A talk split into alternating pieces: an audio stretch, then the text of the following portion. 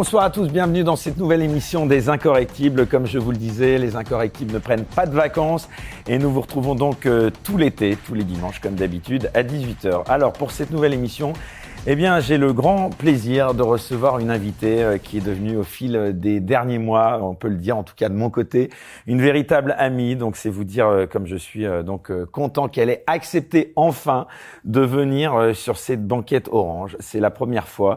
C'est l'une des figures aujourd'hui de la liberté, du combat, on va dire pour ces libertés justement qui ont été tant atteintes pendant la période de la Covid. Je ne la présente plus. Elle est très connue des téléspectateurs pour avoir euh, notamment été et être régulièrement invité sur le plateau de Cyril Hanouna n'en touche pas à mon poste. Et en tout cas, euh, dans cette émission, on peut constater qu'elle n'a pas la langue dans sa poche. Myriam Palomba, bonsoir. Bonsoir, on se vous voit. Ouais, je crois qu'on va se tutoyer. Ah, on va peut-être pas euh, mentir devant les gens qui nous regardent. En tout cas, je suis ravi, voilà, de t'accueillir sur cette banquette orange, puisqu'on a eu l'occasion de se voir à de nombreuses reprises sur une autre émission que je présente qui s'appelle Bistro Liberté.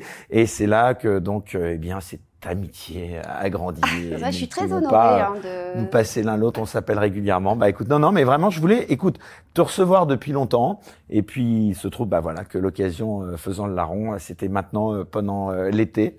Donc, on est ravis de te recevoir. C'est un sauna en fait. Oui, et il y a des l'option moustique en plus. Si ça, tu verras ça au cours de l'entretien. Donc, Myriam Palomba, la tradition veut que dans la première partie de l'émission, on parle un petit peu de l'invité et dans une deuxième partie, évidemment, de, de son actualité, ce pourquoi, eh bien, on, on, la connaît. Alors on va euh, d'abord, euh, si tu le veux bien, euh, commencer par parler donc de toi.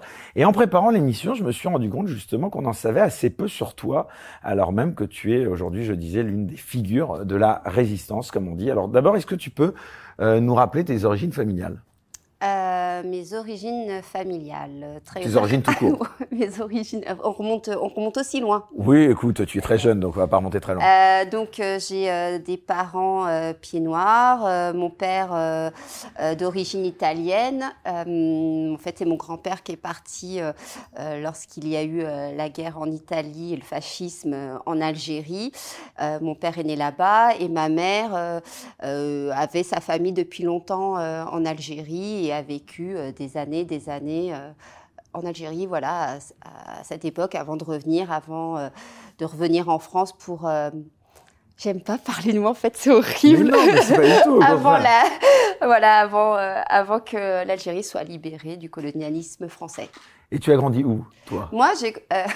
c'est horrible parce qu'en général. Mais c'est toi qui poses les questions. en général, c'est moi qui pose les questions. Donc, euh, moi, j'ai grandi euh, en Seine-et-Marne, euh, voilà, dans un, dans un patelin en Seine-et-Marne, entre Provins et Melun, voilà, plutôt sympa. Quoi. Quel souvenir tu gardes de ton enfance Une enfance plutôt sage ou pas? Euh, non, j'ai jamais... pas être très sage, toi. Non, j'ai jamais été hyper sage. Euh, j'ai toujours eu euh, un problème avec, avec ce qui me semblait injuste. Hein. Je ne dis pas que je détiens la vérité sur ce qui est juste et injuste, mais c'est vrai que j'étais plutôt du genre rebelle. Tu n'avais pas un problème avec l'autorité tout court? Non, pas avec l'autorité, parce que j'ai toujours, enfin, j'ai besoin d'admirer les gens qui ont, qui sont, qui ont cette autorité sur moi. Mais si je les admire plus, enfin, si j'ai pas de respect pour eux, c'est sûr que euh, l'autorité, euh, je, la, je la bafoue euh, de façon grandiloquente et en général, je, je, casse les murs dans ces cas-là. Mais non, j'ai pas vraiment, j'ai pas vraiment un problème avec l'autorité. Hein. J'étais plutôt euh, bonne élève. Euh. Oui, tu as fait de brillantes études, hein, puisque tu as fait Cagne, enfin Hippocane J'ai fait Hippocane Cagne. Euh, je, devais, euh, je devais passer le concours de Sciences Po. bon, bah, à cette époque-là, je me suis fait larguée par la personne que je croyais être le grand amour de ma vie. Donc du coup, j'ai pas j'ai pas passé le concours parce que j'étais déprimée et puis et puis c'était une très bonne chose parce que du coup, je suis allée à la fac et c'est là que j'ai rencontré mon mari actuelle. Ah bah tu vois, tout est un pour un bien. Justement, qu'est-ce que tu penses, petite parenthèse, de ce système un peu dual en France entre l'université d'un côté, puis les, les prépas, les grandes écoles de l'autre Moi, personnellement, euh, je trouve que c'est euh, c'est plutôt une bonne chose. L'enseignement est totalement différent. C'est pas inégalitaire profondément? Bah, c'est pas inégalitaire. On a l'égalité des chances au, au lycée, au collège. Euh, il suffit juste, voilà, de travailler beaucoup pour avoir accès euh, à l'hippocagne-cagne. Moi, je sais que, voilà, après, j'avais une bourse. Oui, voilà, sur un plan de finance, tes parents étaient d'un milieu Ah non, non, très prolo, voilà. très des- modeste. Ouais, ouais, des- un milieu pas, c'est pas la misère non plus, hein, mais euh, voilà, euh, prolo quoi. Euh, Mon père était conducteur de train à la RATP et ma mère travaillait pas, donc tu vois, je venais pas d'un milieu euh, de, de, de fou et et, et justement, j'étais pas forcément destinée à devenir Journaliste. journaliste, à faire des grandes études. Mes parents nous ont toujours poussé, ma sœur et moi, à faire des études. Et, euh, et du coup, euh, on, était, on a été plutôt euh, bonne élève. En tout cas, moi, j'ai. Enfin, ma sœur aussi, hein, excuse-moi. donc, euh, donc voilà, on, a, on était plutôt bonne élève. Et puis moi, j'ai eu cette opportunité de faire, euh, de faire cette classe préparatoire. On me l'a proposé. Et puis euh, après, je suis allée à la fac parce que, voilà, comme je vous le disais tout à l'heure, j'ai pas passé les concours que je devais passer. Euh, pour, pour pouvoir continuer mes études. Et puis comme on dit, euh, bah, tout, mène, euh, enfin ça mène à tout à condition d'en sortir. Euh, T'es arrivé au journalisme, donc. Ouais, Comment t'en es arrivé au journalisme? En fait, j'ai C'était une vocation ou pas? Oui, j'ai toujours, enfin à partir de l'âge de 16 ans, je savais que c'était le métier que je voulais faire. Donc, donc j'ai atterri en faculté de philosophie. Je suis allée jusqu'à la maîtrise, mais je savais que c'était pas pour moi. Je- mon père voulait que je sois professeur agrégé de philo. Euh, moi, j'avais, enfin j'étais bonne en philo. hein. J'ai plutôt euh, bien réussi mes études de fac en philo, mais c'était pas mon truc. Et c'est vrai que je m'opposais quand même beaucoup à mes parents, parce que surtout à mon père, qui estimait qu'en fait, euh, journaliste, euh, euh, c'était pas un métier euh, bien. Déjà à l'époque, ouais, euh, il y avait encore cette image-là, Ouais. un peu, c'était le vilain petit canard qui devenait journaliste. Quoi. Voilà, et puis Celui qui n'avait pas avait fait trop d'études, quoi. il a- non, même pas lui, il avait une image un peu euh, pff, caricaturale, euh, sexe, drogue et, et rock and roll. Alors comme moi, je suis en plus euh, pas, je suis pas sexe, drogue et Bon, rock t'es and roll. tatoué, t'es Ouais, je tatoué. suis tatouée, mais bon, voilà, lui, il trouvait que c'était pas un métier pour une femme, euh, voilà, pour sa fille en tout cas. Et du coup, ce qui s'est passé, c'est que euh, bon, bah, je lui ai fait croire que j'allais aller euh, jusqu'à la grecque de philo. Et Non, euh, fait ça. ouais, je d'ailleurs, je me suis inscrite euh, en agrég de philo, euh, parce que voilà. euh, mon, mon directeur de mémoire en maîtrise m'avait dit il faut, faut passer la grecque, vous avez le niveau pour passer l'agrégation. Donc, euh, je lui dis bon, ok, ça va faire plaisir à tout le monde. Et puis, euh, en même temps, je faisais des stages un peu partout. euh, j'ai fait au Figaro littéraire, Ah ouais, à la Marche du siècle, des trucs un peu hyper intello. Et, et Jean-Marie Cavada. Voilà. Non, moi, c'était Michel Field à l'époque. Ah, d'accord. Ouais. Et, euh, et du coup, euh, c'était euh, c'était assez. Enfin voilà, j'ai fait plein de stages un peu partout. Et, et puis, j'ai décidé que j'allais passer le CFPJ. Voilà, le CF, enfin, le- la branche professionnelle du CFJ. Donc, il y a un petit concours à passer. voilà, pas très. Enfin, j'ai pas trouvé ça très compliqué. Et, euh, puis, du coup, pour moi, c'était bien parce que ça me permettait de, rentrer dans la vie active euh, tout de suite, donc de pouvoir m'assumer vu que j'avais un père qui n'était pas forcément pour que je fasse ce, type d'études. Donc, il fallait bien que je gagne ma vie. Donc, le contrat professionnel m'arrangeait. Euh, d'un côté, je gagnais de l'argent et puis d'un autre côté, je faisais mes études. Et en plus, ce qui était sympa, c'est que bah, du coup, j'ai aussi pu, les week-ends, bosser en PQR pour apprendre le métier euh, Donc la sur le presse terrain. quotidienne régionale. Voilà, la- le métier euh, sur le terrain, parce que c'est la meilleure école. Ah, donc tu as travaillé euh, en PQR. Ouais, j'ai fait de la paix. Euh, c'était le Républicain. D'accord. Voilà.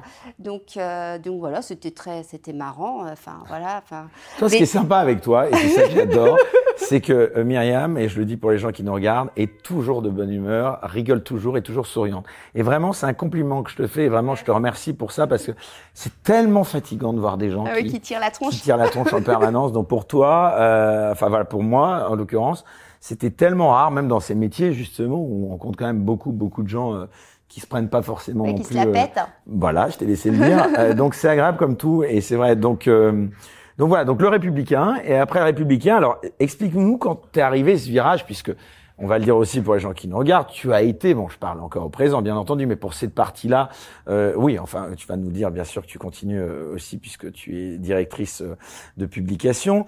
Euh, tu, étais, tu as été à un moment donné une des papesses de la presse people en France.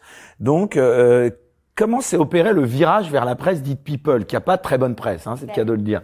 Donc après le Républicain, tu as fait quoi? Ben, En fait, euh, quand je sors de l'école euh, du CFPJ, on me dit euh, bon, vous verrez bien euh, être grand reporter, euh, c'est peut-être mon côté garçon manqué, euh, aller euh, sur, euh, sur des terrains où il y a la guerre, etc., et de faire des ah reportages de... Donc là, les profs me, me convoquent au moment où on me donnait le diplôme et ils me disent ça. Sauf que moi, à l'époque, euh, bah, j'étais pas trop dans ce mood-là. J'étais plutôt, euh, j'avais plutôt envie de m'amuser. T'aimais peut-être le, rock, sex. ouais, enfin bon, j'avais envie, j'avais envie de, j'avais envie de m'amuser et j'étais passionnée de, de, télé. Et du coup, euh, je suis, euh, je suis rentrée euh, chez, chez Lagardère et euh, à Télé 7 jours. Et puis, et puis là, j'ai commencé. Tu as commencé par la presse télé, donc c'est ça? Bah, La presse voyage en vrai, mais après la presse télé, j'ai aussi bossé. J'ai été pigiste, hein, comme tout le monde, comme tout journaliste qui se respecte. Donc, j'ai travaillé pour des féminins, etc. Même pour le Figaro littéraire d'ailleurs, j'y pense, c'est très tellement drôle. et donc, alors la presse télé, donc chez Lagardère, donc Télé 7 jours. Voilà, Télé 7 jours, et puis euh, le magazine Public Secret. Donc moi, je trouvais ça fun. Je me dis, je je vais pas me prendre la tête. Ça correspondait. J'étais jeune, hein, j'avais 21 ans, 22 euh, ans. Euh, donc j'avais fait de la PQR, j'avais déjà fait pas mal de choses. Et et je me suis dit, ah, ça peut être sympa. Et, et en fait, je leur ai proposé de piger, piger le numéro 3 du magazine. Et puis, en fait, j'en suis jamais vraiment partie.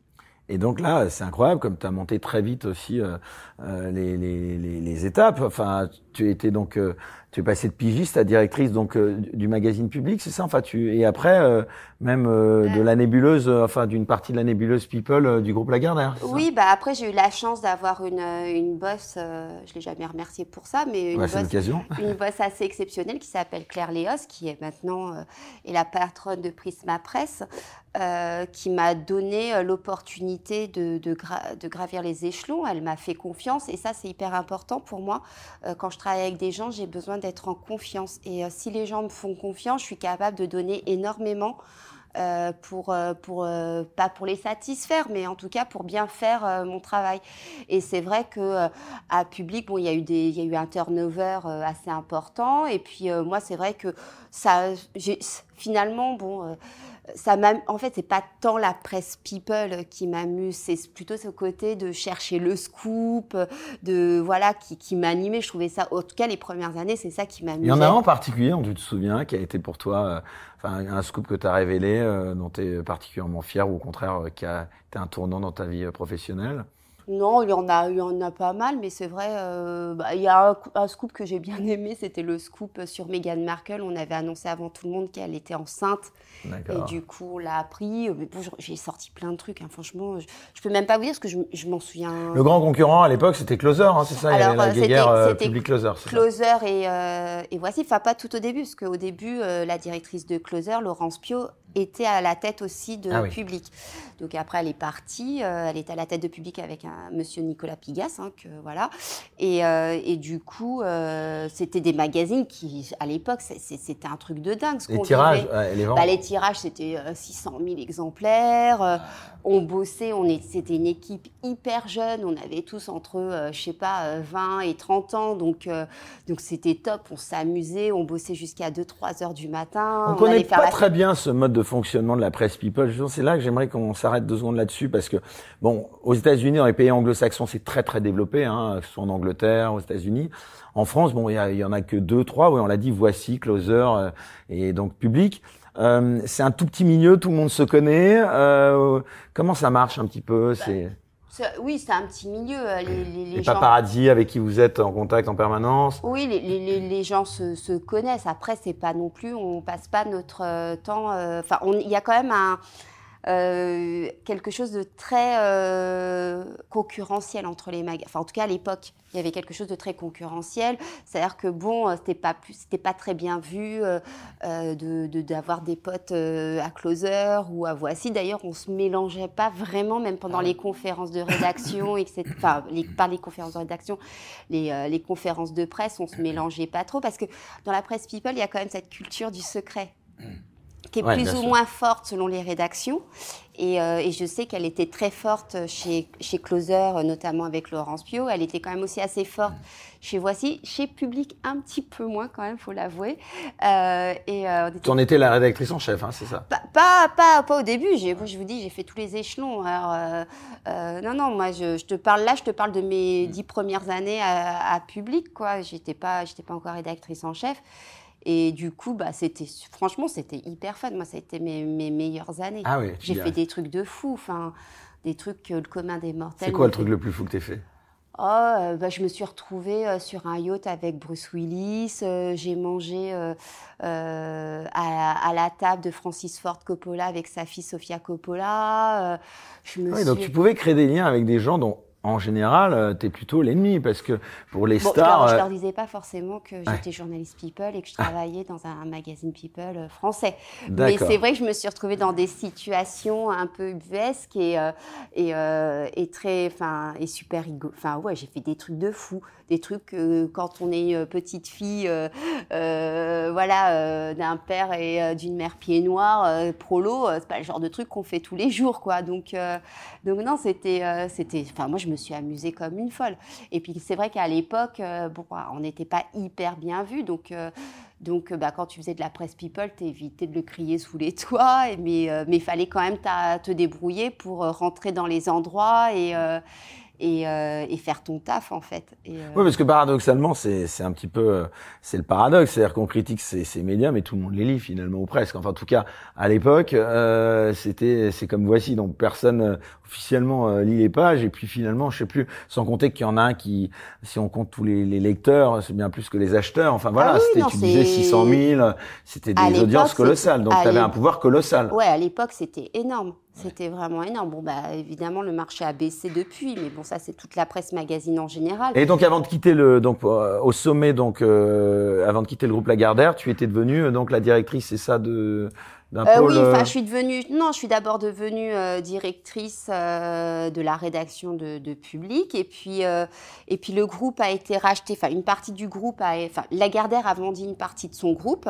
enfin la majorité de ces titres. Ils ont juste gardé euh, le JDD, Paris, euh, Match et Europe 1, et tout le reste a été vendu euh, au groupe CMI. Et du coup, c'est au moment de, de, de, de, ce rachat que je suis passée directrice déléguée, en fait. et que du coup j'ai pris la direction de trois magazines People, à savoir Public ici Paris et, et France Dimanche. Et donc tu es parti, donc tu as décidé voilà, de partir euh, bon de la Gardère. On va pas revenir sur ce départ puisque CMI. Voilà, euh, oui, voilà, de CMI.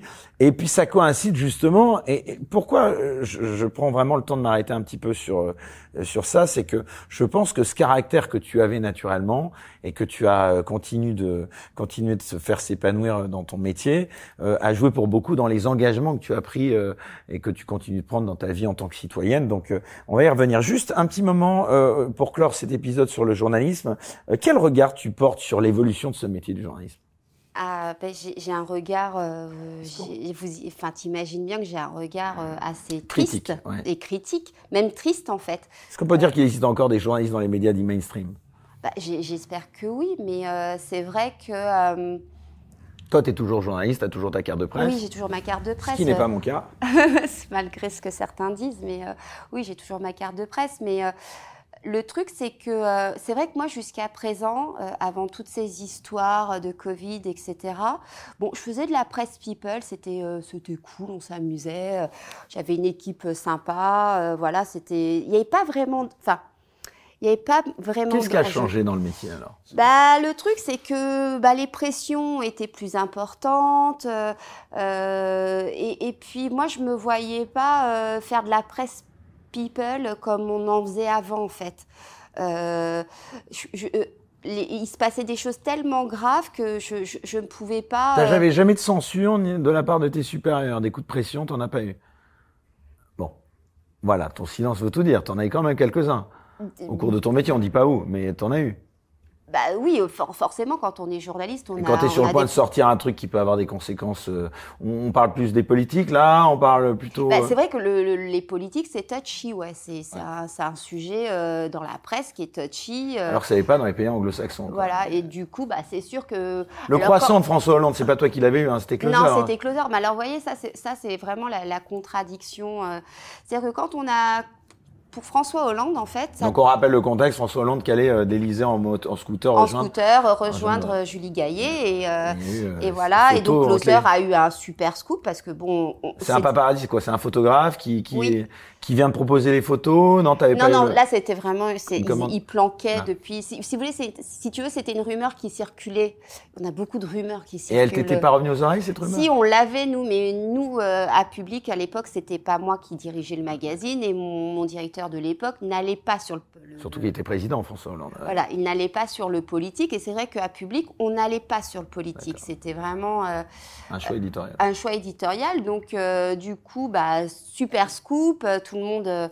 Tout, tout, le monde en parle. Et alors là, ça, ça dérangeait pas, je veux dire, à ce moment-là, parce qu'il a été quand même sacrément maltraité, qu'on l'aime ou qu'on l'aime pas politiquement, en tant que personnage ah, tu l'aurais sorti, toi, Myriam. Euh, ah, euh, François Hollande, oui, j'aurais adoré sortir ça. Franchement, euh, voilà. Je, alors moi, j'ai aucune.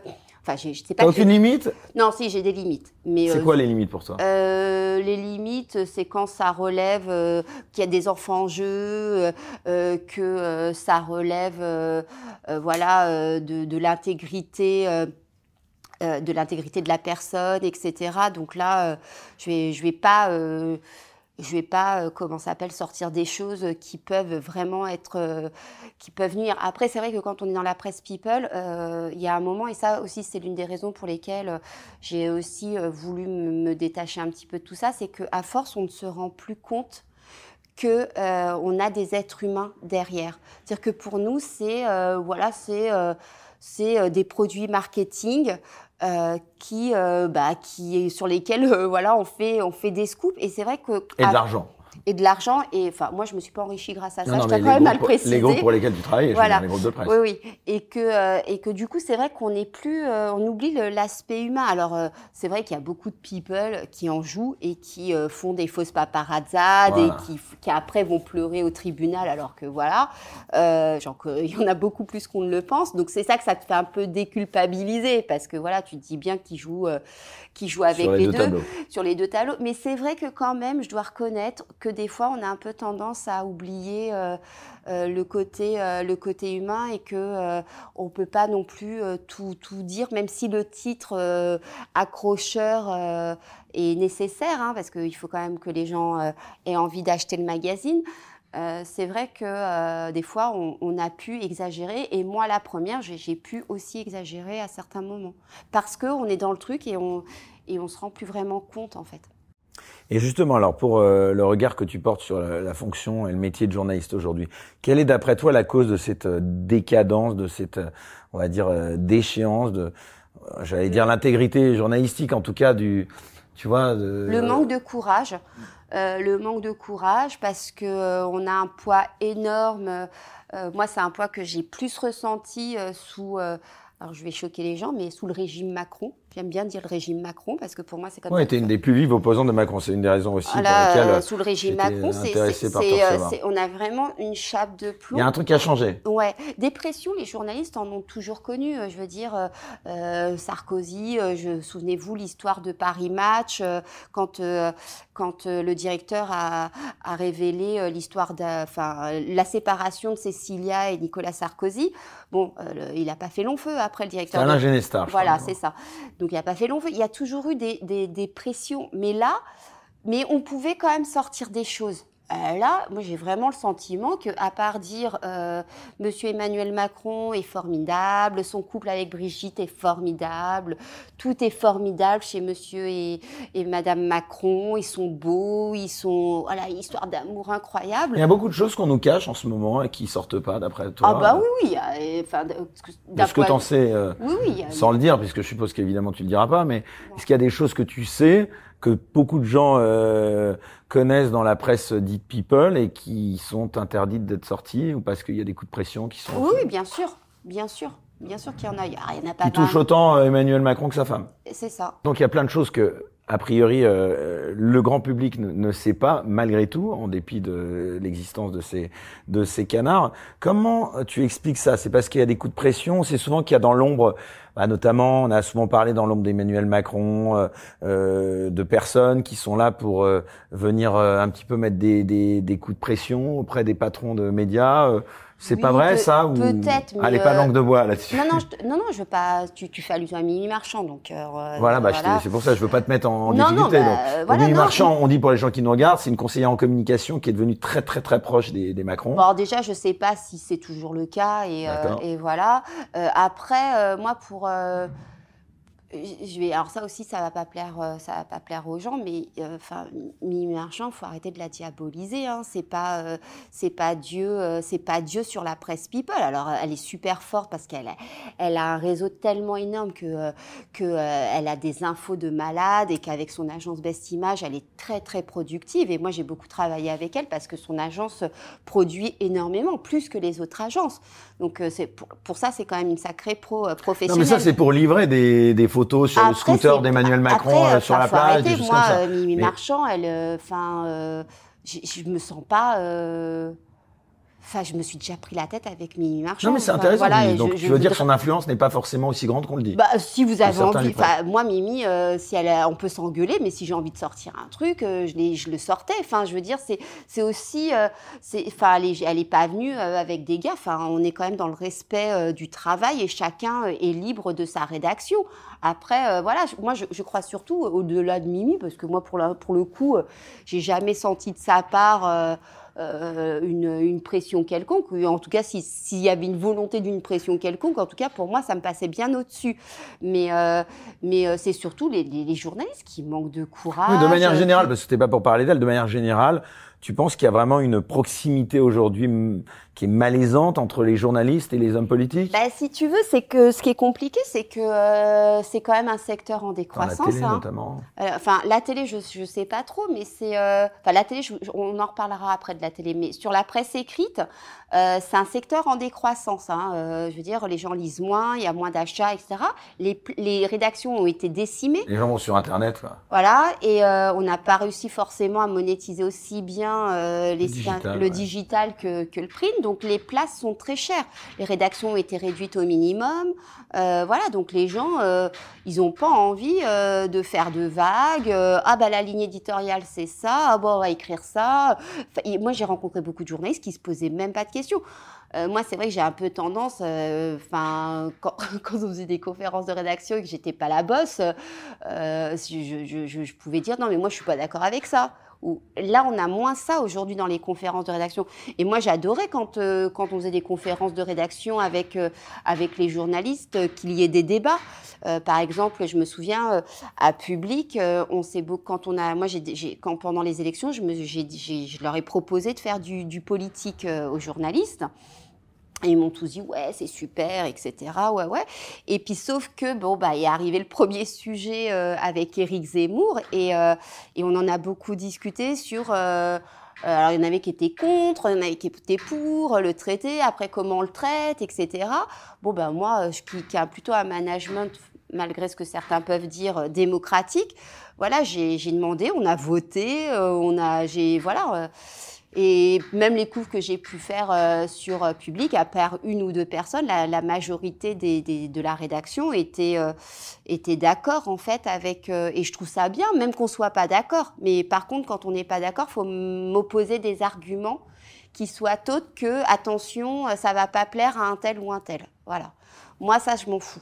Tu connais des histoires de proximité excessive, justement, pour euh, le dire de manière polie, entre les journalistes et, des hommes politiques? Bah, De toute façon, tous les journalistes politiques, euh, d'une manière générale, sont proches. Euh, je veux dire, vous n'allez pas à l'Assemblée ou au Sénat en, en tant que journaliste alors que vous n'êtes pas copain avec... ils sont tous copains. Ça, d'ailleurs, c'est un vrai problème. Parce que du coup, ils sortent les infos que d'autres leur donnent pour faire du mal à un tel ou un tel, mais il n'y a pas de véritable objectivité. Donc oui, euh, il y a énormément de journalistes qui sont proches de, de politique, de personnalité, euh, c'est, c'est évident. Enfin, euh, et ça, je veux dire, c'est, c'est un secret de polichinelle. Les Français y croient encore dans les journalistes, après toi, ou de moins en moins? Euh, moi, je, je, pense de, de, de, moins en moins. D'ailleurs, il, il, suffit de, de voir euh, les ventes. Hein. Moi, c'était un. L'avenir, c'est plutôt les médias comme nous, alternatifs, quoi. Alternatifs, et puis euh, les réseaux sociaux s'ils sont pas censurés d'ici là. Mais c'est vrai que moi, c'est quelque chose que, que j'ai beaucoup dit dans, dans, dans, dans, mon cercle professionnel. à force de traiter l'information comme on la traite, faut pas s'étonner que les gens délaissent aussi les journaux. Enfin, euh, on n'a plus le temps d'enquêter. Euh, entre l'autocensure, le fait que les rédactions soient, soient, soient plus aussi grandes, que, que voilà, que ça soit compliqué de vendre, etc. du coup, on fait plus notre métier correctement. Et, surtout, moi, ce que je trouve assez horrible aujourd'hui, c'est que maintenant, chose qui n'existait pas avant Covid, c'est que maintenant on a, on a la bonne presse. Enfin, il y a toujours eu la bonne presse et la mauvaise presse, mais c'était la presse euh, euh, voilà, euh, quotidienne. Nous, la, presse people, ça a toujours été la mauvaise presse. Voilà. Mais pas entre journaux de même catégorie. Aujourd'hui, on a des rédactions qui se permettent de juger d'autres rédactions, d'autres quotidiens. Moi, ça, c'est un truc qui n'existait pas avant. On avait toujours un respect, même dans la presse people. Moi, j'allais pas critiquer Voici ou Closer et vice versa. Et si jamais il le faisait, ça pouvait arriver une fois de temps en temps. Bah, c'était Scud qui partait, mais il y avait quand même un espèce de respect. Aujourd'hui, on a des journalistes qui se permettent de dire Oh, bah, toi, t'es complotiste, toi, ton journal, c'est n'importe quoi, tu fais, euh, tu fais n'importe quoi pour être poli. Euh, ça, il n'y avait pas avant. Il n'y avait pas avant. Euh, aujourd'hui, on a des gens qui se sont érigés en ayatollah du journalisme, alors qu'en fait, c'est des branquignoles, il faut quand même être honnête. Hein, euh, quand je vois leur reportage, même moi qui ai fait beaucoup de presse people, je me dis le niveau, il est tellement euh, ras des pâquerettes que euh, qu'on fait même pas ça en première année de journalisme. Et par contre, et ces gens se permettent de euh, de critiquer. Moi, j'étais, euh, j'étais assez euh, outrée euh, la façon dont certains journaux ont traité François. Je dis pas que François, c'est génial, c'est formidable, même si j'ai beaucoup de respect, j'ai beaucoup de respect pour, mais c'est leur ligne éditoriale qu'on l'aime ou qu'on l'aime pas, c'est ce qui fait le pluralisme en presse. Et euh, non, bah il y a des journaux, euh, les journaux mainstream, euh, Le Monde, Libé, etc., qui ont décrété que François n'avait pas n'avait pas lieu d'être, n'avait pas avait n'avait pas le droit de vivre et que leur ligne éditoriale était forcément en dehors du cadre du journalisme. Mais excusez-moi, mais faire la propagande d'Emmanuel Macron, pour moi, c'est être aussi hors cadre du journalisme. Donc Enfin voilà, ce, ce, jugement, même, enfin j'aurais compris, voilà, bon, ils aiment pas, etc. Certes, mais qui prennent la parole pour dire euh, que c'est un journal de, de j'ose pas dire le mot, mais euh, pourri, je, suis assez choquée. Euh, voilà, c'est comme là, à valeur actuelle, avec ce qui se passe avec Geoffroy Lejeune au JDD.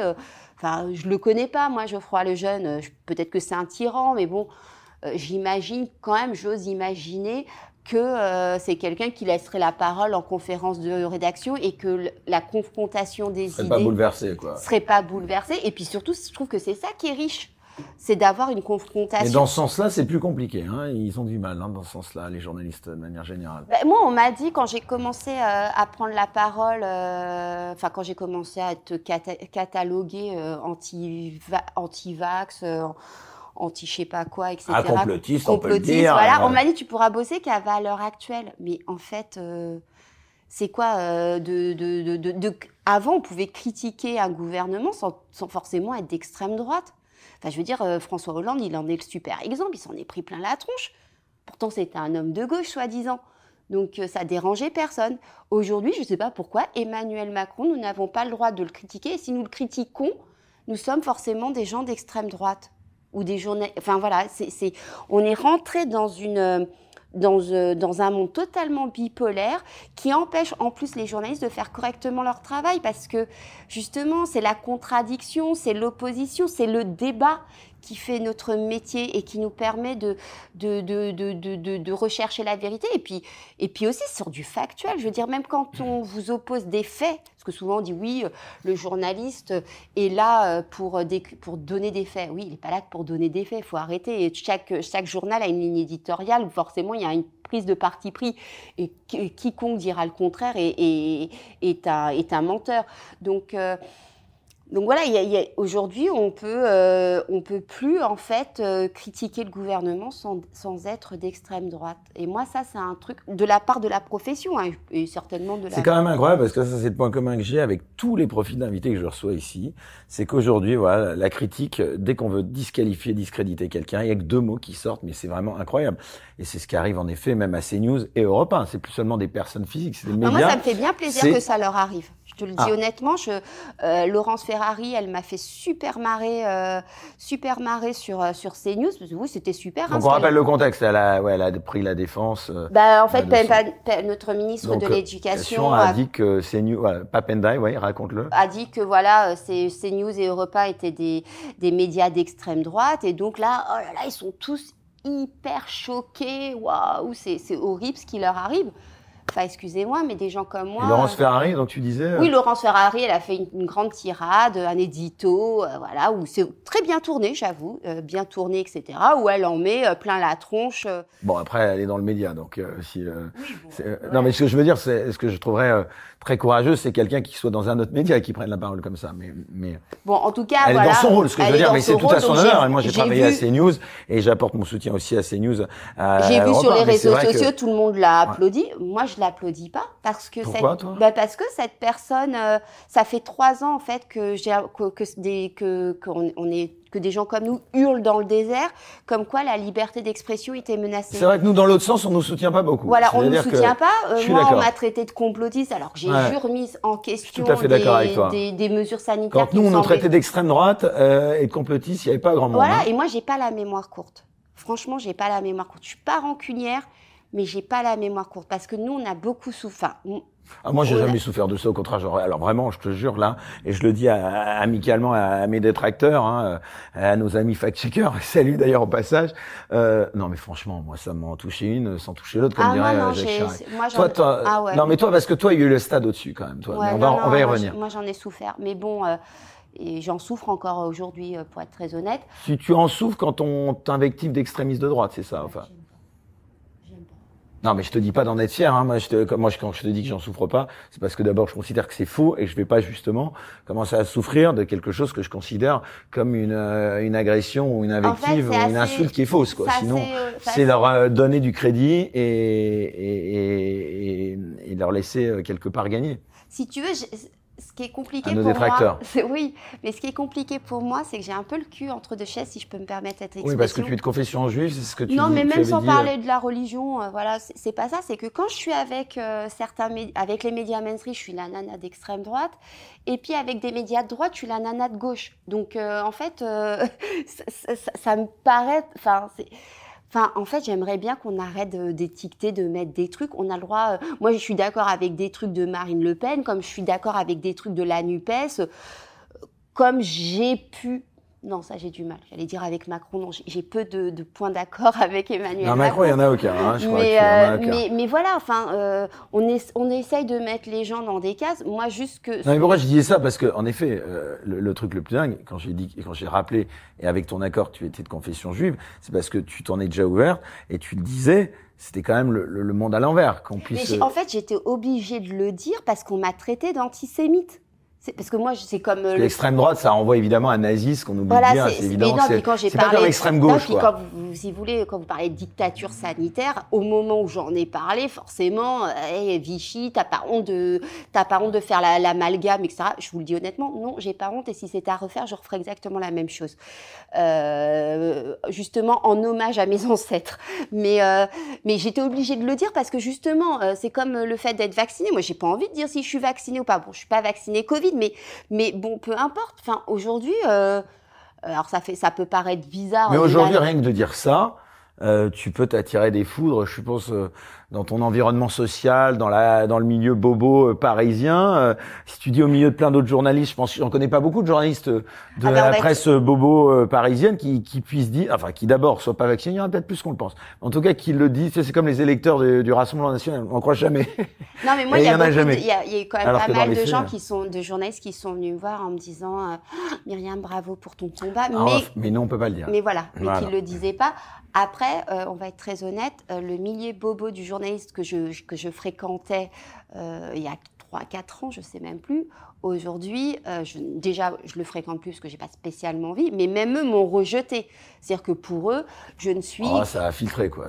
Je ne suis qu'une complotiste anti-vax qui a, perdu, qui a pété un plomb, qui a perdu la tête. Euh, enfin, voilà. ce qui est intéressant dans, ce que, dans ce que tu dis, c'est qu'en plus, on a l'impression que même dans la dans l'estime que les gens euh, te portaient, il y a eu en gros une, une on va dire une régression. C'est-à-dire quelqu'un qui trouvait euh, peut-être intelligente euh, il y a trois ans euh, et je veux dire à peu près fréquentable, maintenant t'étais la ah totale. Bah, t'es complotiste, t'es anti-Macron. Je pourrais pas donner des exemples, mais il y a des gens qui me portaient au nu de, au mois de décembre et qui m'ont et quand j'ai fait ma première intervention dans TPMP, m'ont traité de tous les noms. Enfin, c'était c'était. Bah, parce que tu as pris un risque finalement et tu as, dû en payer en effet le prix professionnellement aussi. C'est que tu as décidé à un moment aussi, tu aurais pu ce combat le garder, on va dire pour toi, et tu as décidé d'aller au devant des caméras, dire haut et fort qu'on était selon toi.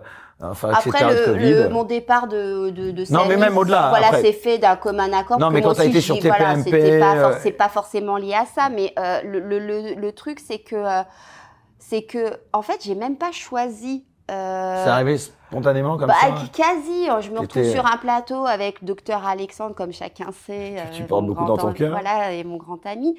Et puis, en fait, il disait des trucs. Oh, mais ça me sortait par les trous de nez. Je me disais, mais c'est pas possible d'être aussi. Excusez-moi de, de, de, mon langage, mais d'être aussi con. C'est pas possible. Euh, j'espère qu'il n'y a pas m'attaquer en diffamation. mais, euh, Laurent, je le connais bien, il est sympa, il euh, accepte la critique. et en fait, je, je, supportais pas ce qui sortait de sa bouche. Et en fait, bah, comme je suis quelqu'un de plutôt spontané, c'est sorti. Mais ça a été jusqu'au bord des larmes, toi, hein, parce que je me souviens. Ah oui, alors ça, c'est une autre séquence. C'était une autre séquence. Pardon, c'est celle-là que j'avais en tête. Moi, je te vois. Tu étais chroniqueuse donc dans l'émission de Cyril Hanouna et tu te lèves et tu te mets à, invectiver quasiment tout le monde, les, larmes aux yeux, en disant vous vous rendez pas compte de la souffrance. C'était en plein pendant la période euh, bah, En fait, le truc, c'est que ce jour-là, déjà, euh, j'avais euh, j'avais ah. passé une journée horrible parce que c'était. Enfin, après, tu aurais eu le droit, même sans avoir passé une journée. Non, mais même, enfin, j'avais passé. En fait, si vous voulez, déjà depuis longtemps, moi, je, je, manifestais, etc. avec Florian Philippot. Avec Florian Philippot, c'est ce qui me vaut l'image d'extrême droite, alors que si les gens le connaissaient, ils rigoleraient bien, parce que voilà, il est tout sauf, sauf ça, mais bon, peu importe c'est difficile de, se défaire d'une image. Mais bon, moi, à ce moment-là, euh, j'ai manifesté avec, Florian parce que, euh, enfin, c'était des, ces, ces, manifs, c'était une vraie bouffée d'air. Euh, moi, hein. j'avais besoin de, voilà, de côtoyer des gens, écouter de la musique. quand on était en manif, on avait l'impression d'être en boîte, quoi. C'est tellement, ça faisait du bien, en fait, de revoir des gens. De, on avait été tellement cloîtrés chez soi, etc. Et puis les gens étaient devenus tarés. Enfin, ils osaient plus embrasser, plus personne n'osait s'embrasser. Enfin, bref. Et c'est vrai que moi, déjà, avec euh, mon mari et mes enfants, on, vivait euh, super mal ce truc.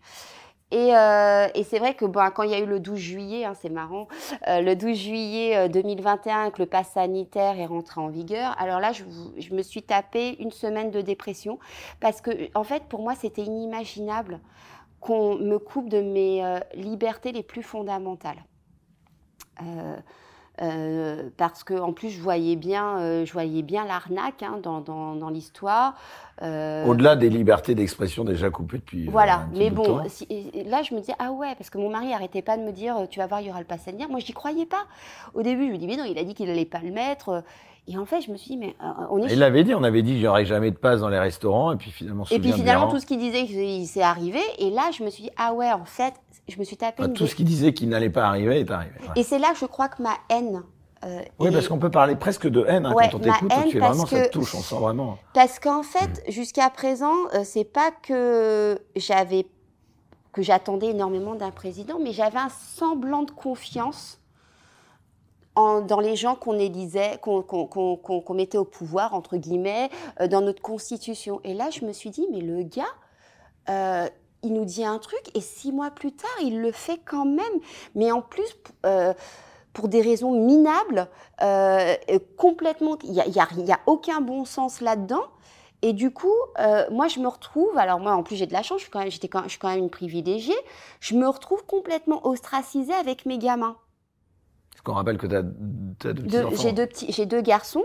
Euh, de petits garçons et, et, là je me retrouve complètement ostracisée. Donc là je, franchement je, je euh, si vous voulez jusqu'à présent je détestais pas Emmanuel Macron j'étais pas d'accord avec lui mais je le détestais pas. Mais à partir du, euh, du, du 12 juillet 2000 c'est ça qui a été le déclic pour toi. C'est 12 juillet 2001 je sais même plus ouais, enfin c'était dans cette période voilà je, ah non, là, là, j'ai vraiment eu la haine parce que j'avais l'impression qu'on m'enlevait ma citoyenneté. Moi, qui ai quand même toujours été, euh, voilà, une bonne citoyenne, euh, j'ai toujours compris de payer des impôts. Euh, euh on me parlait des gens au RSA qui profitaient. Moi, je dis bah oui, mais c'est bon, c'est la solidarité républicaine. J'étais hyper gaucho moi avant, enfin voilà. Et là, tout d'un coup, je me dis mais on est dans quel monde? On est chez les fous. Et ce type-là, c'est pas quelqu'un de confiance. Et comme je te le disais tout à l'heure moi, la confiance, c'est mon moteur principal. Et quand j'ai pas confiance, alors là, c'est fini, je deviens. Euh, un inverse très indicatif. Voilà, je suis en guerre et comme lui. Donc j'étais, il était en guerre, moi aussi j'étais en guerre. Et puis, euh, et puis en fait, euh, donc sur ce, le fameux jour où euh, je me suis mise à, à pleurer dans TPMP, c'est que je me suis retrouvée face à, comment il s'appelle, Thierry Moreau. Attends, Thierry Moreau, pourtant, tu avais peut-être travaillé avec lui, non? Oui, on était collègues, on était collègues, parce qu'il dirigeait le, le, magazine Télé 7 jours, qui faisait du, partie du même groupe que, que, que, que, que les magazines que je dirigeais. Donc oui, on se connaissait, on n'avait pas, forcément, on n'était pas les meilleurs amis du monde mais c'était très cordial entre nous. Et puis, il a eu ses prises de parole dans, euh, dans l'émission d'Estelle Denis, où il a traité euh, ceux qui euh, ne voulaient pas se faire vacciner avec ce, ce pseudo-vaccin d'antivax, de connards, qu'il fallait leur envoyer des brigades, enfin bon, tout ce qui tout, tout, tout le tout l'attirail des, des, des pro-vax que moi je dis même pas pro-vax en fait. C'est pour moi c'est des gens méchants. Moi je t'empêche pas d'aller te faire vacciner. Enfin tu veux fais ce que tu veux.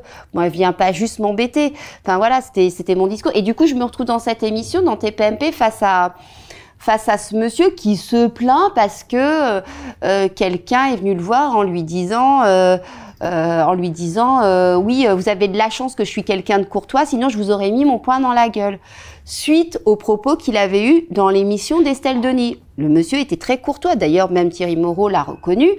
Euh, mais voilà, euh, pauvre petite chose, euh, c'était horrible ce qu'il venait de vivre, voilà. Et puis j'avais évidemment tous les chroniqueurs qui étaient pour lui, voilà, Géraldine Maillet, la, Valérie Benaïm, etc. oui, c'est horrible, mais de quel droit Enfin évidemment, parce qu'à l'époque, ceux qui voulaient, qui se refusaient de, de se faire picouser, ils étaient, c'était les, les, les, méchants, donc voilà.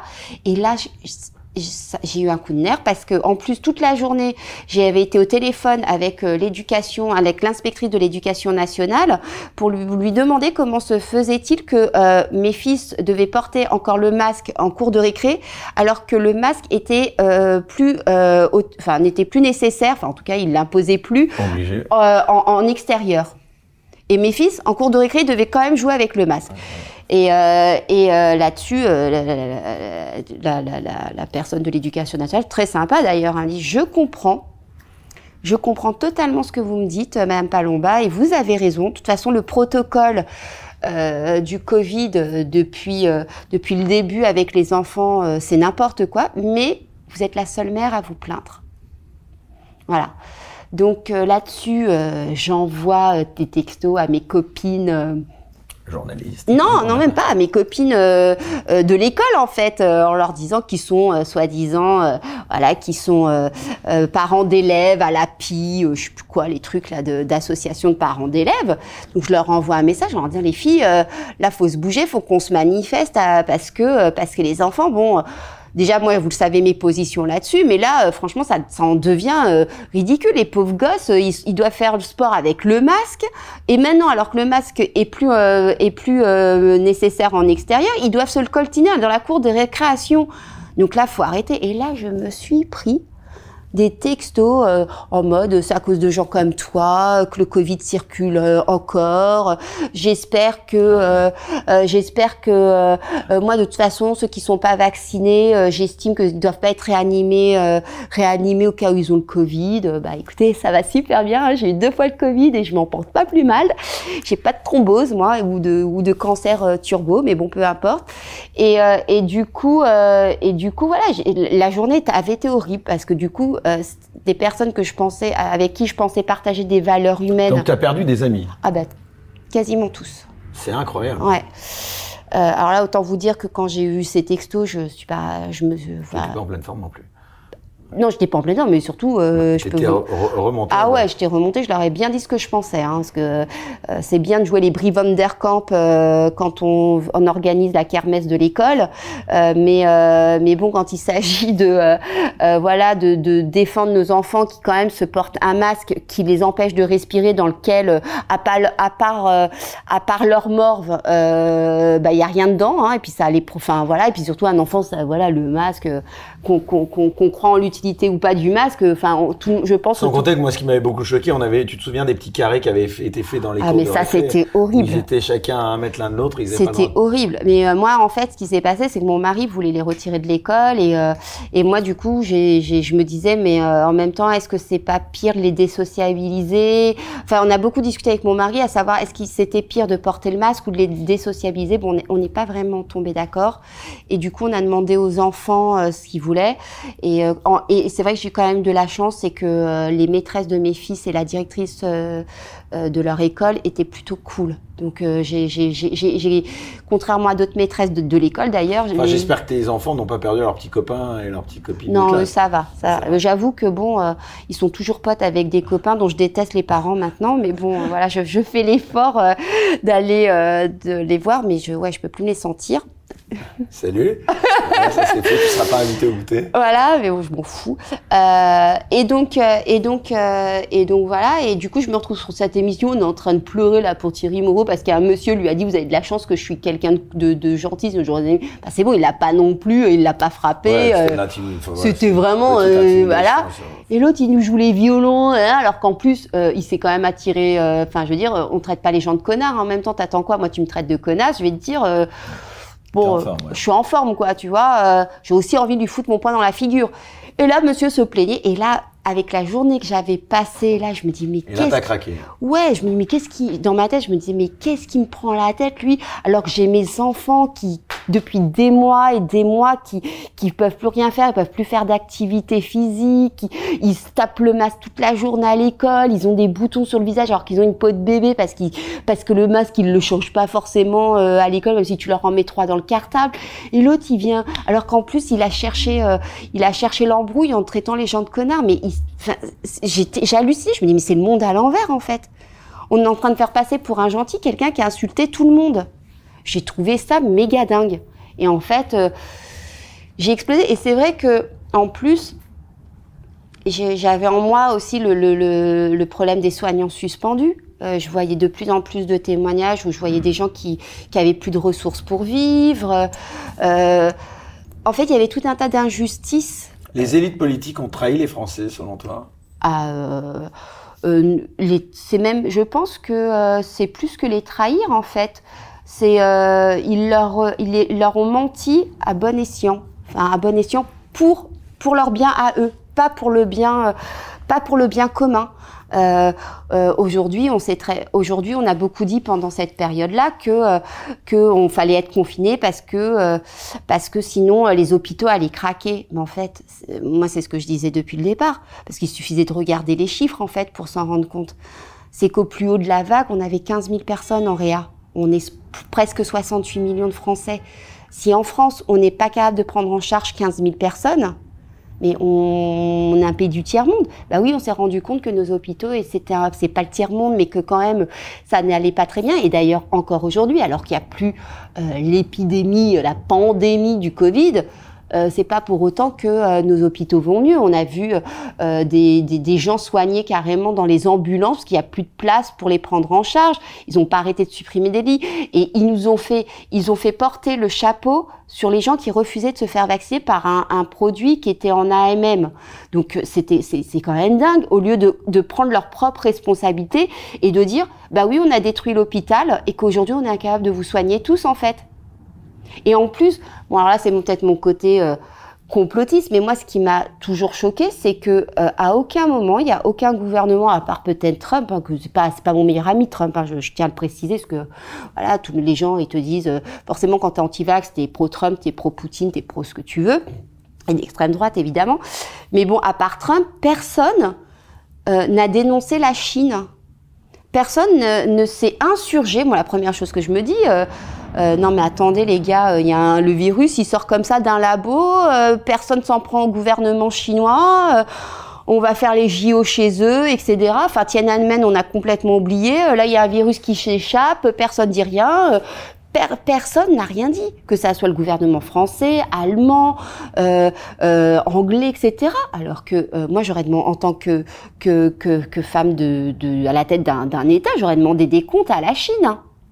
Et ça, personne n'a fait. Et pire, même les journalistes ne l'ont pas fait. Alors que quand même, c'est la première question, c'est de savoir comment ce virus est arrivé chez nous, parce que le pangolin, on a su quand même très vite que le pangolin, il avait bon dos dans la mesure où il n'était pas sur les marchés de, euh, de Wuhan à cette époque-là. Donc le pangolin, il y était pour rien. On nous a fait gober des trucs de dingue avec la complicité des médias qui, au lieu de faire leur boulot, ont préféré faire peur aux gens sans arrêt, sans arrêt, parce que ça faisait du clic parce que ça fait du clic, parce que les gens, les médias vous ont fait peur, parce qu'ils voulaient que vous cliquiez sur leur news euh, internet, parce que c'est comme ça qu'ils vivent. C'est euh, plus vous cliquez et plus il y a de la pub et plus ils ont de revenus. Donc en fait, ils faisaient peur aux gens, ils faisaient peur aux gens, ils faisaient peur aux gens, ça, engendrait du clic, mais ils s'en foutaient d'informer vraiment euh, les gens. Alors aujourd'hui, quand je reçois des leçons de journalistes de la part de grands fact-checkers ou même de, gens qui sont pas fact-checkers mais qui s'estiment grands journalistes de la presse, mais ça me fait marrer parce que la première chose qu'on aurait dû, euh, que tout journaliste qui se respecte et homme d'État qui se respecte, c'est demander des comptes à la Chine. Et moi, je me demande pourquoi personne ne l'a fait. Qu'on ne vienne pas me parler de diplomatie, j'y crois pas une seule seconde. Tu as payé donc le, prix fort parce qu'à la suite de ça, bon, euh, en dehors de Cyril Hanouna qui finalement euh, t'a conservé euh, sa confiance, hein, puisqu'il t'a réinvité toujours à revenir chroniquer sur TPMP. là, j'aimerais qu'on aborde aussi cette petite parenthèse parce qu'à un moment donné, bon, tu as reçu des menaces ou pas à cette période-là, au moment où tu avais commencé? Est-ce que tu as une parole publique qui est quand même écoutée, tu es relayé, tu, tu as une Non, mais des menaces, façon des menaces, j'en ai depuis que je travaille euh, dans la presse, dans le presse people, donc euh, voilà. Donc ça, ça te touchait pas. Bah si, ça me touche, mais euh, bon, en fait, pour moi, le combat que je menais, parce qu'en fait, déjà à l'époque, je voyais ce qui allait, les choses que ça entraînait en fait. Comme aujourd'hui, on le voit bien, tout ce qui est histoire de censure. Euh, là, maintenant, c'est le climat. C'est pas que je suis, euh, je suis pas, je suis pas climato-sceptique, mais bon, arrête, faut arrêter, quoi. Enfin, on nous prend vraiment pour des imbéciles. il fait chaud aujourd'hui. Hein. il fait chaud, mais bon, on nous prend quand même euh, pour des imbéciles. Faut, faut, faut, faut regarder. Enfin, faut être factuel quand même. Euh, et, et, moi, en fait, je, on va dire que t'es complotiste. Mais non, mais je m'en fous. je m'en fous. Euh, je m'en fous. On, a vu le, le yacht là, le le le, euh, non, le comment ils appellent ça euh, le, je sais plus, un énorme yacht, là, j'ai oublié son nom. Euh, c'est pas le yacht de DiCaprio, non? Non, non, un énorme yacht qui vient de construire, qui est horrible. Je sais même pas comment on peut aller passer des vacances dans un truc pareil, avec piscine, patinoire, le truc immense qui doit lâcher euh, plus de CO2 que euh, les Français en un an. Mais bon, voilà, là, ça dérange pas. C'est comme ça dérangeait pas Monsieur Véran que les gens prennent des jets privés pour faire des petits allers-retours. Mais toi, il faut que tu payes la taxe carbone, il faut que tu... Et moi, si, si tu veux, dès le moment, j'ai période-là, quand j'ai vu qu'on était capable dans un pays comme la France, qui pour moi, enfin être français, j'étais fière d'être française par rapport aux droits de l'homme. Euh, la France, c'est le pays des droits de l'homme, c'est le siècle des Lumières, tout ça, tout ça, quoi. Euh, ben en fait, j'ai vu venir le crédit social euh, à la chinoise, voilà. Et là, je me suis dit, il est hors de question que mes enfants vivent ça. Et malheureusement, enfin, je fais c'est pour ça que je continue à l'ouvrir parce que je ne veux pas, si je l'ouvre, je, je c'est pour mes enfants, je ne veux pas de, de, de ça pour eux. Et tant pis si oui, j'ai été menacée, oui, j'ai reçu. Euh, j'ai reçu, euh, oui, j'ai reçu des menaces, etc. mais... il y a eu même des choses parce que c'est, je pense que tout ça est arrivé euh, dans le prolongement de, de tout ça. Il y a eu ces, quand tu as eu ce, ce, ce, fameux hashtag, on va pas le relancer, mais bon, euh, de, de, de, ah ouais, alors ça aussi, ça aussi, c'est, ça aussi, c'est énorme. C'est-à-dire que vous vous retrouvez. Je, me te laisse le dire, hein, parce que je sais pas ce que tu. Ah non, mais voilà. Euh, ou pas, surtout que ça rappelle un mauvais moment quand même. Parce que tu, as porté plainte hein, là-dessus. Hein, oui, oui, j'ai porté plainte parce que, ça allait trop loin. Euh, je suis pas du genre à regarder les trucs sur euh, sur internet, mais bon, là, enfin, là, c'était vraiment c'est du. Voilà, donc on rappelle le contexte. Il y avait une interview avec, enfin, il y avait une émission avec Gérard Forêt. Oui, là, il balance des trucs de malade. Et il parle du fameux euh... Palmade, chemsex, oui, euh, il y a des hommes d'État, et puis là, il commence à parler pédophilie, adrénochrome, etc. Moi, j'étais sur le plateau, non pas pour parler de ça, je devais parler d'un article de Marianne, d'ailleurs, on n'en a pas parlé, qui est un article énorme sur, euh, sur euh, les politiques et la drogue et surtout en Macronie. Donc c'était un article de Maria, moi je devais parler de ça, voilà, c'était énorme. Et du coup j'ai pas eu le temps de parler de ça. pas du... Et donc là il lâche des bombes et, moi j'étais à côté euh, de euh, Guillaume Janton et franchement on le regardait. Je connaissais pas en fait. Donc le mot adrénochrome, hein, c'est le truc. Voilà adrénochrome et puis ah, on était un peu gênés. En même temps, je me disais, il est énorme, lui, euh, ce mec-là, comment il balance. Il parle du trafic d'enfants. Voilà, il balance, mais si vous voulez, ce qui, moi, m'avait un peu choqué, c'est que sur le coup, bon, maintenant, je le connais un petit peu, mais sur le coup, comme je le connaissais pas, voilà, ça m'avait un peu fait bizarre. J'avais l'impression que le gars, il lâchait des trucs comme ça, mais sans avoir forcément du background derrière. Enfin, moi, quand je balance des trucs, c'est parce que j'ai eu des, des, éléments qui. Donc là, moi, j'étais un peu. Mais même à un moment, je crois qu'on me voit rigoler, où je dis, il est énorme et tout, parce que vraiment, j'étais euh, je tombais de ma... en replay, euh, je crois que. je tombais de ma chaise. Surtout et, en PLS. Euh, ouais, hein. ils étaient en PLS, ouais. Et puis, et puis là-dessus, donc effectivement, moi j'avais j'avais fait un papier, enfin c'est pas moi qui l'avais fait, on avait fait un papier dans un magazine pour lequel je travaillais à l'époque sur l'adrénochrome. Et c'était et puis bon, c'est vrai que moi avec avec quelques quelques amis journalistes dont je tairai le nom, on avait commencé à enquêter sur tous les réseaux de pédophilie. Et, euh, et du coup, bah oui, il y avait des choses. Euh, en tout cas, ça méritait enquête. J'ai juste, on m'a demandé de définir l'adrénochrome. Je le définis. Et là. Euh, là, il y a Cyril Hanouna qui dit ah oui, mais moi aussi je reçois des textos. Si si, on me dit que c'est vrai, c'est vrai. Et là-dessus, je dis, en tout cas, ce n'est pas dément d'enquêter sur ce genre de questions. Et là. Et alors là, Heureusement que j'ai pas dit, mais si euh, euh, un tel au, pouvoir en train de saigner euh, des, gamins, parce que alors là, juste le fait de dire que c'était pas dément d'enquêter là-dessus, je me suis retrouvée avec le hashtag Myriam Palomba pédosatanisme pendant quatre jours. D'ailleurs, je remercie Twitter de n'avoir jamais bloqué ce hashtag, hein, parce qu'ils sont capables d'intervenir euh, assez fortement quand ils le veulent. Mais bon, bref, peu importe. Et puis, ça s'arrêtait jamais, jamais, jamais. Mais qu'est-ce que tu me prends la tête? T'es journaliste ou t'es pas journaliste? Enfin, je veux dire, euh, le pédosatanisme, c'est pas, euh, c'est pas une légende urbaine. Le trafic d'enfants. Le trafic d'enfants. C'est intéressant parce qu'il y a un film là que Mel Gibson. Sound of Freedom. Voilà, Sound of Freedom. Ah, mais c'est comme le Covid, ça. C'est, on ne doit pas en parler. Si tu Sound en parles. Of Freedom, on rappelle, c'est un film qui vient de sortir, soutenu par Mel Gibson et qui a fait pour son premier week-end de sortie en salle aux États-Unis plus qu'Indiana Jones en étant distribué dans moitié moins de salles. Voilà, et qui est quand même fait par un mec euh, sur basé sur l'expérience d'un homme qui a travaillé pour la CIA, qui a beaucoup travaillé sur ces sujets-là.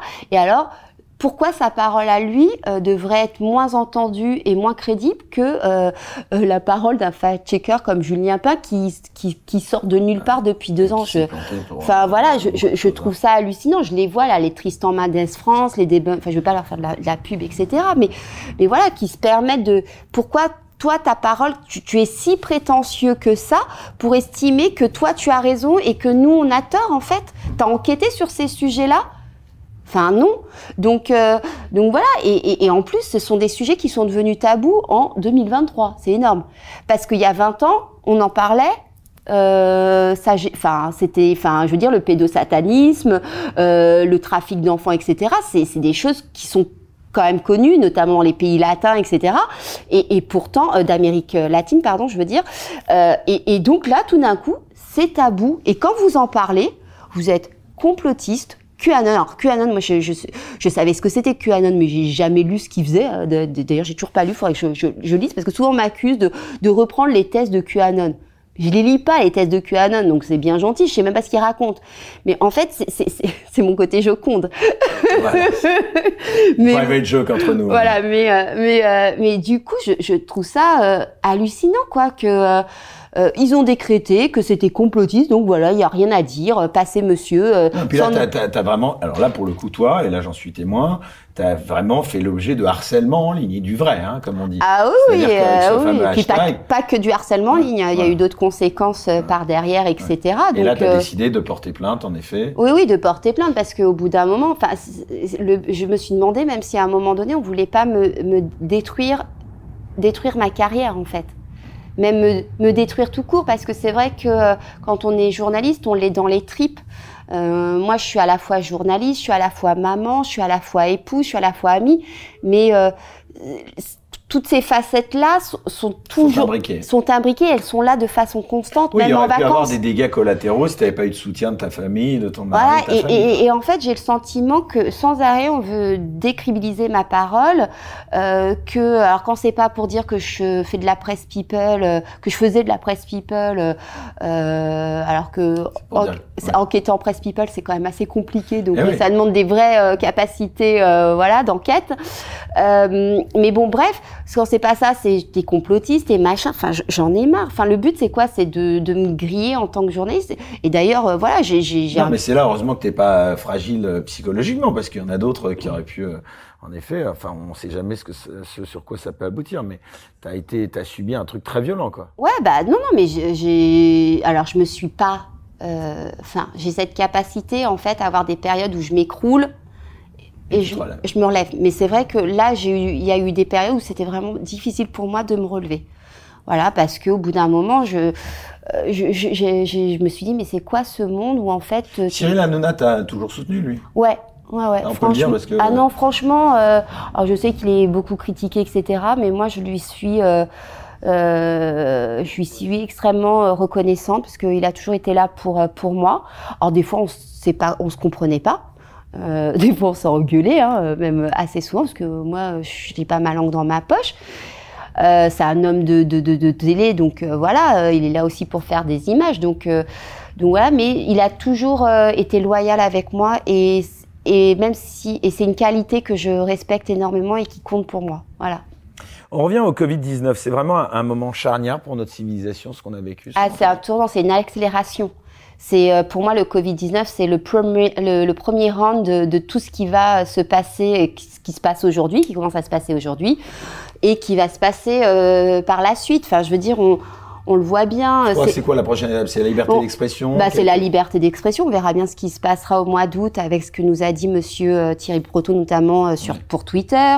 Euh, Il y a une, ils, ils essayent de faire passer une loi à l'échelle européenne euh, pour euh, pour pouvoir mettre sur écoute les journalistes et que ça soit légal. Alors qu'avant, voilà, fallait quand même. Donc ça aussi, c'est c'est juste hallucinant parce que là, ça veut dire plus de protection des sources. Qui va aller enquêter alors que vous n'avez plus la protection des sources Donc ça, c'est la liberté d'expression finie, à jamais. Enfin, si cette loi passe, c'est fini. Euh, donc, euh, donc voilà, il y a, y, a, y, a, y a ça, il y a, plein d'autres trucs aussi sur la liberté d'expression. On voit tout ce qui se passe dès que là, il y a, y a un monsieur qui a été euh, euh, qui a été condamné à je sais plus trop quoi parce que ou qui a eu une amende parce qu'il a critiqué Monsieur Dussault. Euh, il y en a un euh, euh, pareil parce qu'il a critiqué Monsieur Macron. Enfin, euh, c'est une démocratie. Ça veut dire quoi? En fait ces gens sont des élus du peuple. Le peuple n'a pas le droit de critiquer euh, les gens qui met, euh, qui, met au pouvoir. Mais alors, faut le dire, si cette élection, c'est juste pour mettre euh, un, roi en place et que après, on, doit juste fermer notre tronche, en fait. Arrêter de parler de démocratie, on n'est pas en démocratie.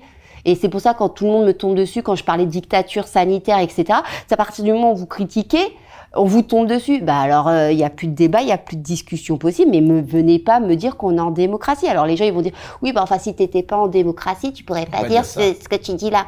Oui, enfin, croyez-moi que ce que je vis au quotidien me fait croire. euh, J'ai de la chance d'avoir euh, Eric qui, qui- et d'autres médias qui me laissent la parole, mais ils sont pas très nombreux. Et euh, vu euh, certaines menaces que je reçois au quotidien, je peux vous dire que non, nous ne sommes pas euh, en, en- en démocratie et que et que voilà et que de toute façon, euh, je le dénoncerai jusqu'à temps qu'on revienne, euh, enfin que que la voix du la voix du peuple euh, euh, serve parce que franchement, je me Mais tu es une de ces. Merci d'abord de, de ce que tu viens de dire, mais aussi moi, à, à- à mon tour, j'ai envie de dire que vraiment, tu es très humble et parce que tu es vraiment aujourd'hui devenu, euh, bah, peut-être malgré toi, mais justement une des figures de cette lutte pour la liberté. Est-ce que tu en es consciente de ça Non, non, non. C'est c'est colossal. Non, non, mais il faut que. Non, non, mais si, si. Tu exagères bah- un peu quand même. Mais non, non, non, non, non. Je te jure que non, non, mais je veux dire en termes de, de notoriété euh, par rapport à ce combat euh, suite à cette période. Hein, J'entends bien sûr, je, je circonscris à cette période. Euh, Est-ce que tu as conscience quand même du, de, de, de, de la parole que tu as eue et de l'influence que tu avais? Est-ce que ça te rend fier un peu quand même de dire que tu as été avec non, je, hein je- non, je, je- en Parce que vous fait, n'êtes pas nombreux. ouais, je, je- non, je tire aucune fierté. courage. Non, je, je sais pas si du courage, je tire aucune fierté de tout ça. J'aurais On même. préfère cette position à celle d'ancien- enfin, de rédactrice en chef dans le magazine People au- aujourd'hui que. Non, en fait, Ah. parce qu'en fait, euh, euh, Si on te disait que tu pouvais revenir en arrière, tu, tu reviendras en non, mais arrière. en fait, ce qui me gêne, c'est que, euh, c'est qu'en fait, les faits, euh, j'aurais aimé en fait me tromper. Euh, fait ton honneur, ils ont- Voilà, euh, j'aurais, j'aurais, j'aurais aimé être complètement à la ramasse. Euh, donc j'arrive pas, à- j'ai pas de satisfaction de tout ça. Euh, Alors la question, excuse-moi de t'interrompre, mais la question de fond aussi, parce que à tes détracteurs justement, est-ce que derrière il n'y a pas de volonté de récupération? Tu te positionnes comment politiquement? Est-ce que tu peux nous dire un petit peu? Parce que alors c'est une très, c'est une très belle question parce que je ne sais pas. Ah. Euh, je ne tu sais savais pas. un moment où tu ne sais plus, En ou tu ne fait- sais pas depuis toujours? Ah non, j'ai moi attends, euh, j'étais socialiste de malade, j'ai même fait euh, la jeunesse sociale, j'étais même adhérente à la so- enfin j'allais militer quand j'étais jeune, etc. C'était un truc de fou. Mais alors là, je vous le dis, plus jamais ce parti n'aura ma voix. Enfin, je veux dire, quand j'ai vu ce qu'ils ont fait euh, pendant le pass sanitaire et ce que certains euh, députés ont Bon, de demandé toute façon, comme... le Parti Socialiste, il avait déjà plus ta voix, ils sont à 2%, je crois, à la Oui, mais je veux dire, je n'ai plus. En fait, je me suis rendu compte d'un truc. Alors, c'est peut-être pour ça que je passe pour quelqu'un d'extrême droite, mais que souvent les gens d'extrême gauche étaient plus fascistes que euh, des gens qu'on dit d'extrême droite. C'est un peu le Je paradoxe. partage ton point de vue. Euh, moi, en fait, j'étais tellement, on a tellement été bercés depuis qu'on est jeune. euh, Jean-Marie Le Pen, le Front National, le RN, etc. Euh, moi, je les voyais comme le démon. Hein. Euh, j'étais, euh, j'étais en train de manifester quand il y avait Le Pen, Jacques Chirac. Euh, j'ai toujours euh, été à fond. Hein. Et en fait, bon, je dis pas que j'adore ce parti parce que pour moi, voilà, j'ai, aussi un avis assez tranché sur. Toi, t'es euh, plus proche. Alors, en termes, de- bah, Florian Philippot, voilà. euh, Oui, Florian, bah, mais c'est pas tant que ça politique, parce que tu dis que c'est pour des raisons autres que politiques, mais en tout cas, c'est la personnalité politique. Bah, dont tu franchement, moi, je le proche, connais dans euh, L'intimité? dans l'intimité entre guillemets. C'est pas du tout quelqu'un de facho. euh, C'est pas du tout quelqu'un de Il est raciste. très loin de l'image Ah, que certains bah. T'imagines bien, je traînerais pas, euh, voilà, j'aurais pas été manifestée euh, à ses côtés euh, si c'était quelqu'un comme ça. En, tout cas, moi, de, tout ce que j'ai pu voir de, de Florian, c'est vraiment pas, enfin, la personne, l'image qu'on a de lui et la personne qu'il est, enfin, ça a rien à voir, quoi. Et alors, je peux pas m'empêcher de te parler, tu parlais de la gauche. Aujourd'hui, la gauche, c'est quoi? C'est le transgenrisme, c'est le LGBT, c'est le féminisme délirant. Enfin, quand on- je parlais dans une autre émission de, de drag queen qui parle à des enfants pour leur euh, apprendre la vie, euh, toi, euh, tu laisses des drag queens parler à tes enfants, à tes, gar- à tes petits si, si- non, si je, je, je, je- Ah, si c'est le cas ou si Non, mais je laisse, comment dire, je laisse évidemment, d'ailleurs, ils en ont rencontré, moi, des, mes enfants, Ah bon des drag queens, mais évidemment. Dans le cadre de leur. euh, non, pas de l'école, Ah, mais euh, je les ai amenés dans, bah, par exemple, dans le cabaret de Marc Doyer, euh, il y a des drag Mais là, c'est queens. autre chose. Là, c'est autre chose. C'est Oui. du spectacle. C'est du spectacle, mais bon, après, Mais il est-ce parle, il parle à des, des, Ouais. des, des, Des des, trans ou des trans, et voilà, enfin, je, d'ailleurs, ils sont toujours un peu euh, comme ça, donc je leur explique, et puis je leur explique le respect. Ils ont quel âge tes enfants? Ils sont tout petits. 8 et 10 ans, donc, euh, Ouais, donc, bon, le non. grand surtout, il me dit, dit, c'est quoi ce truc Enfin voilà, mais donc je lui explique le respect, etc. Et que euh, voilà, c'est comme ça. Enfin bon, j'essaye de trouver les mots qu'il faut pour un enfant de cet âge-là. Mais entre apprendre le respect de l'autre à un enfant et lui dire, mon petit gars, euh, il y a le sexe, enfin le genre n'existe pas, que tu sois fille ou garçon, tu peux être tout ce que tu veux. C'est mentir aux enfants. Et moi, je pars de principe, je ne mens pas à mes enfants. Pour voir la suite de l'émission sans aucune censure, merci de vous abonner à la chaîne Les Incorrectibles Plus sur Player depuis le lien en description sous cette vidéo.